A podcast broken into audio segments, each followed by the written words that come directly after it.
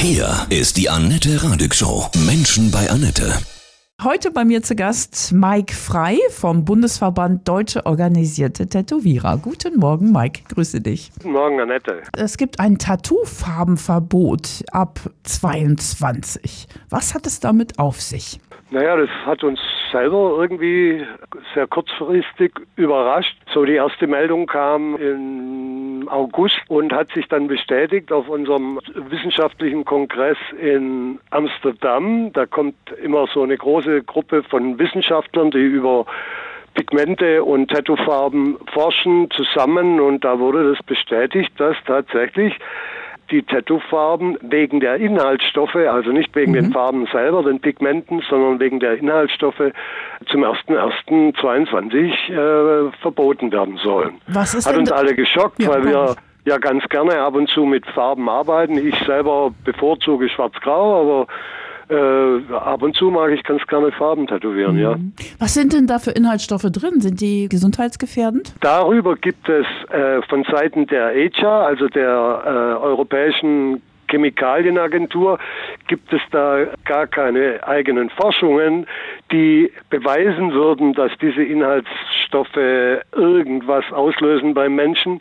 Diese Tätowierfarben, die wir so in den letzten 30 Jahren benutzt haben, die immer wieder modifiziert worden sind, aber die eigentlich äh, safe waren, die äh, wurden gar nicht erforscht. Aber man hat äh, tatsächlich zum Beispiel den Isopropylalkohol, der um die Farben flüssig zu machen gerne benutzt wird, den hat man gebannt. Und das heißt, Isopropyl darf nicht mehr in den kleinen Fläschchen dann drin sein. Ab 22. Ab 22. Also ich, ich darf pervers, pervers, aber so ist es. Ich darf also bis 31.12. Äh, darf ich äh, noch äh, lustig Farbe vertätowieren.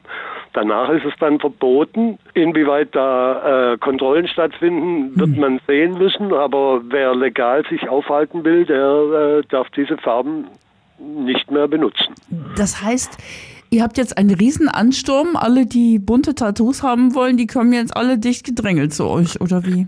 Na, nicht dicht gedrängelt, aber wir haben dann doch ab und zu Anfragen, die in die Richtung gehen, können wir noch kurzfristig einen Termin haben für eine farbige Tätowierung. Mhm.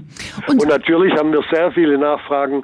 Äh, was, was, was für äh, tätowiert ihr denn da für Plörre seit Jahrzehnten und so? Mhm. Ja, hm, diese Farben, die also zum Beispiel ich benutze und viele andere Profis auch, die machen keine Schwierigkeiten. Und diese ESTP heißt diese Organisation, das ist eine, die setzt sich zusammen aus Wissenschaftlern aus aller Herren Länder, von Australien bis, bis Regensburg, wo wirklich Professoren, Universitäten und alle forschen.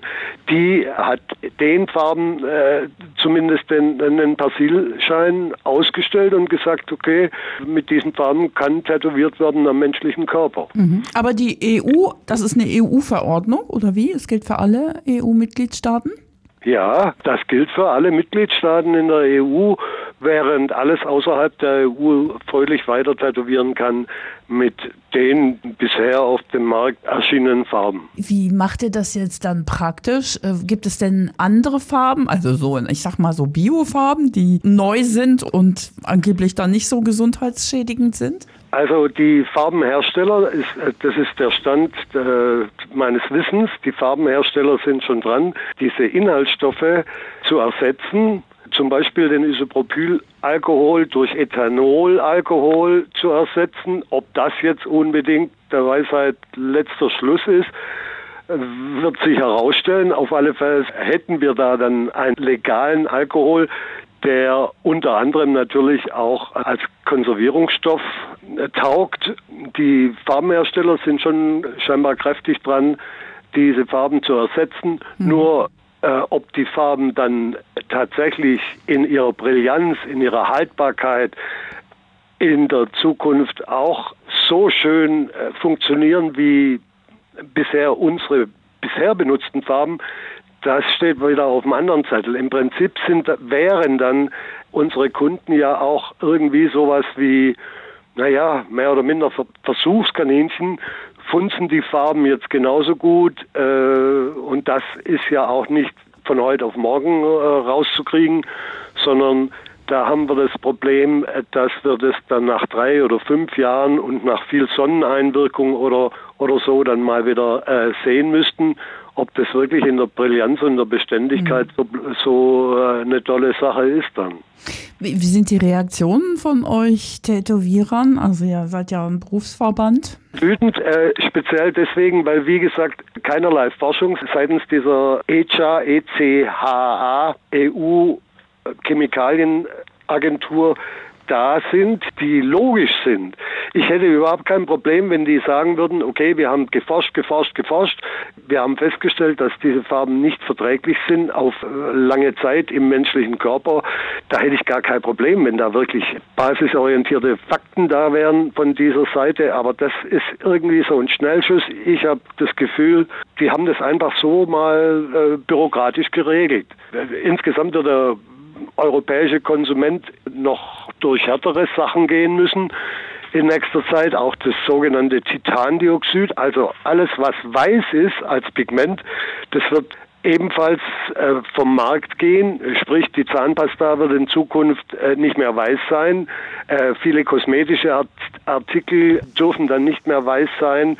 Druckerfarben, das geht hin bis zur Wandfarbe, die im Gespräch ist, dass dieses Titandioxid irgendwann äh, verboten werden soll. Da kam im Juli diesen Jahres kam da schon was aus Brüssel. Die kosmetische Industrie, die müssen sich da was überlegen. Dann ist die Zahnpaste halt grau. Auch die Nahrungsmittelindustrie übrigens muss sich was überlegen, weil die schöne weiße Büffelmozzarella auch etwas gepimpt ist mit Titandioxid. Mhm. Also da kommt noch einiges auf den Konsumenten zu. Wenn es unseren, unserer Gesundheit natürlich dienlich ist, wenn es da Studien gibt, die sagen, das ist schädlich, dann macht ja eine Umstellung auch Sinn. Ja klar, mhm. also wenn was wirklich schädlich ist, bin mhm. ich der Erste, der dafür ist. Mhm. Wir haben äh, auch vor der Zeit des Internets hatten wir schon ab und zu mal äh, Warnmeldungen aus internen Tätowiererkreisen, als zum Beispiel eine neue Farbe auf den Markt kam, die überhaupt nicht gefunzt hat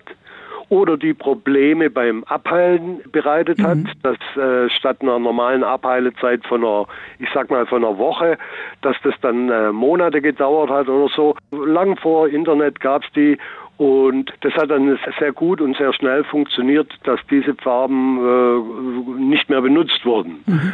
Aber das ist eine, war eine andere Zeit und die Buschtrommeln funktionieren zwar immer noch, aber zum Beispiel die RAPEX, das ist so eine so eine europäische Verbraucherschutzorganisation, die immer wieder Warnmeldungen raushaut, die kann man gar nicht richtig verfolgen, weil die je, jede Woche x Meldungen raushaut aus allen möglichen Bereichen, zum Beispiel bei Kinderspielzeug wo zu viel Weichmacher drin ist mhm. oder so. Also das kann man gar nicht alles verfolgen, was da alles bei denen auf dem Zettel steht. Wie reagieren die Kunden? Die Kunden verständnisvoll beziehungsweise äußern Mitleid. Ach, ihr Arm, oh, jetzt habt ihr bald keine Farben mehr oder so. In die mhm. Richtung geht es dann. Aber ja, die Mehrheit ist, hat auch kein Verständnis eigentlich. Ne? Mhm. Ne? Wir können denen relativ schlüssig mit Argumenten sagen, worum es geht und dass wir keinerlei Interesse haben, sie zu vergiften oder irgendwie mit belastenden Stoffen voll zu, voll zu pumpen, die Allergien auslösen oder Hautkrankheiten oder sonst irgendwas. Also wie gesagt, ich mache das jetzt über 30 Jahre und das wäre ja blöd, wenn ich mir die Kundschaft mit irgendwas anstecke oder mit, mit giftigen äh, Farben tätowiere. Mhm. Das, das ist ja nicht in meinem Interesse. Ich habe selber äh, mehrere äh, Eimer sind Farbe im, im Körper und hatte da nie Probleme. Und die Farben aus der Zeit, die waren vielleicht sogar noch eher geeignet, äh, irgendwas auszulösen. Ne? Mhm. Also vor 30 Jahren sah das schon mal ein bisschen anders aus. Was ist für dich das, die Faszination an Tattoos? Warum bist du Tätowierer geworden? Naja, früher war es, früher als ich anfing, vor mehr als 30 Jahren, da war das schon noch was Mystisches, was Rebellisches, eine uralte Kunstform, die älte, eine der ältesten vielleicht, wenn nicht die älteste Kunstform, die mich schwer fasziniert hat. Also mhm. wirklich, es hat sich dann so eine gewisse Sucht auch eingestellt bei mir. Ich wollte dann mehr und mehr. Diese Motivation ist natürlich heute quasi weg. Unsere Kundschaft rekrutiert sich eher aus Leuten, die einfach dazugehören wollen. Tätowierungen sind im Mainstream angekommen. Mhm. Äh, früher war zum Beispiel kein einziger Sportler tätowiert. Heutzutage sieht man quasi jeden Fußballer mit Tattoos spätestens dann, wenn er das Trikot auszieht. Ja. Was will man damit ausdrücken? Die Motive sind sehr unterschiedlich. Äh, bei mir war es immer so was Individuelles. Ich habe damit irgendwelche Ereignisse verarbeitet. Zum Beispiel, als mein Hund starb, habe ich mir das Porträt von dem Hund äh, tätowieren lassen. Als die Katze starb, habe ich die Katze gekriegt. Ich habe etliche Dinge, die einfach mit mir zu tun haben. Ich habe einen Wolf. Ich bin mhm. fasziniert von Wölfen, also habe ich mir mhm. mal irgendwann einen Wolf tätowieren lassen. Äh, habe äh, verschiedene Country- und Blues-Stars auf den Beinen. Ja, das ist so mein, mhm. mein Leben im Prinzip, bilde ich ab. Die, meine neueste Tätowierung habe ich mir, weil wir ja am Lockdown waren, am Karfreitag selber auf die Hand tätowiert. Ach, das ist die, äh, das ist eine Pestmaske. Also so wie die Pestdoktoren im Mittelalter rumliefen, so eine Pestmaske habe ich mir auf die Hand tätowiert.